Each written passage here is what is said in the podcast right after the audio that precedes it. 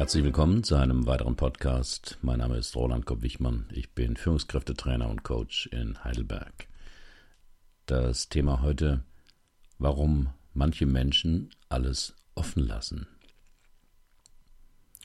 Immer die Zimmertür offen stehen lassen, den Drehverschluss der Flasche nicht festschließen, zu einer beendeten Beziehung immer noch Kontakt halten.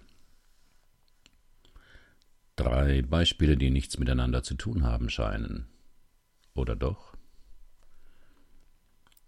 Effektive Handlungen haben einen Anfang und ein Ende. Das Ende signalisiert, dass wir das Erreichte annehmen, mit all seinen Vor- und Nachteilen.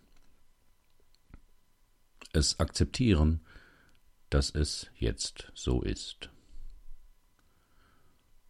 Und uns entspannen und spüren, welcher neue Impuls sich in uns bemerkbar macht.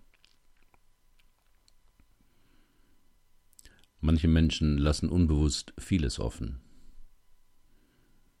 Beziehungen, Pläne, Aufgaben, Vorhaben.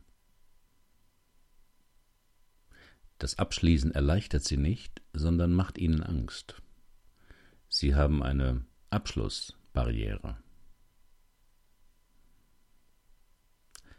Das Offenlassen suggeriert, dass es noch nicht vorbei ist. Es ist noch alles drin. Es kann sich noch verändern. Es könnte noch besser werden.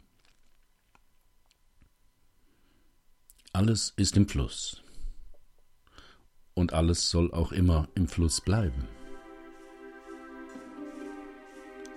Das Nicht-Abschließen ist eine Form des Festhaltens. Doch erst das Abschließen macht uns frei für Neues. Herzlichen Dank, bis zum nächsten Mal.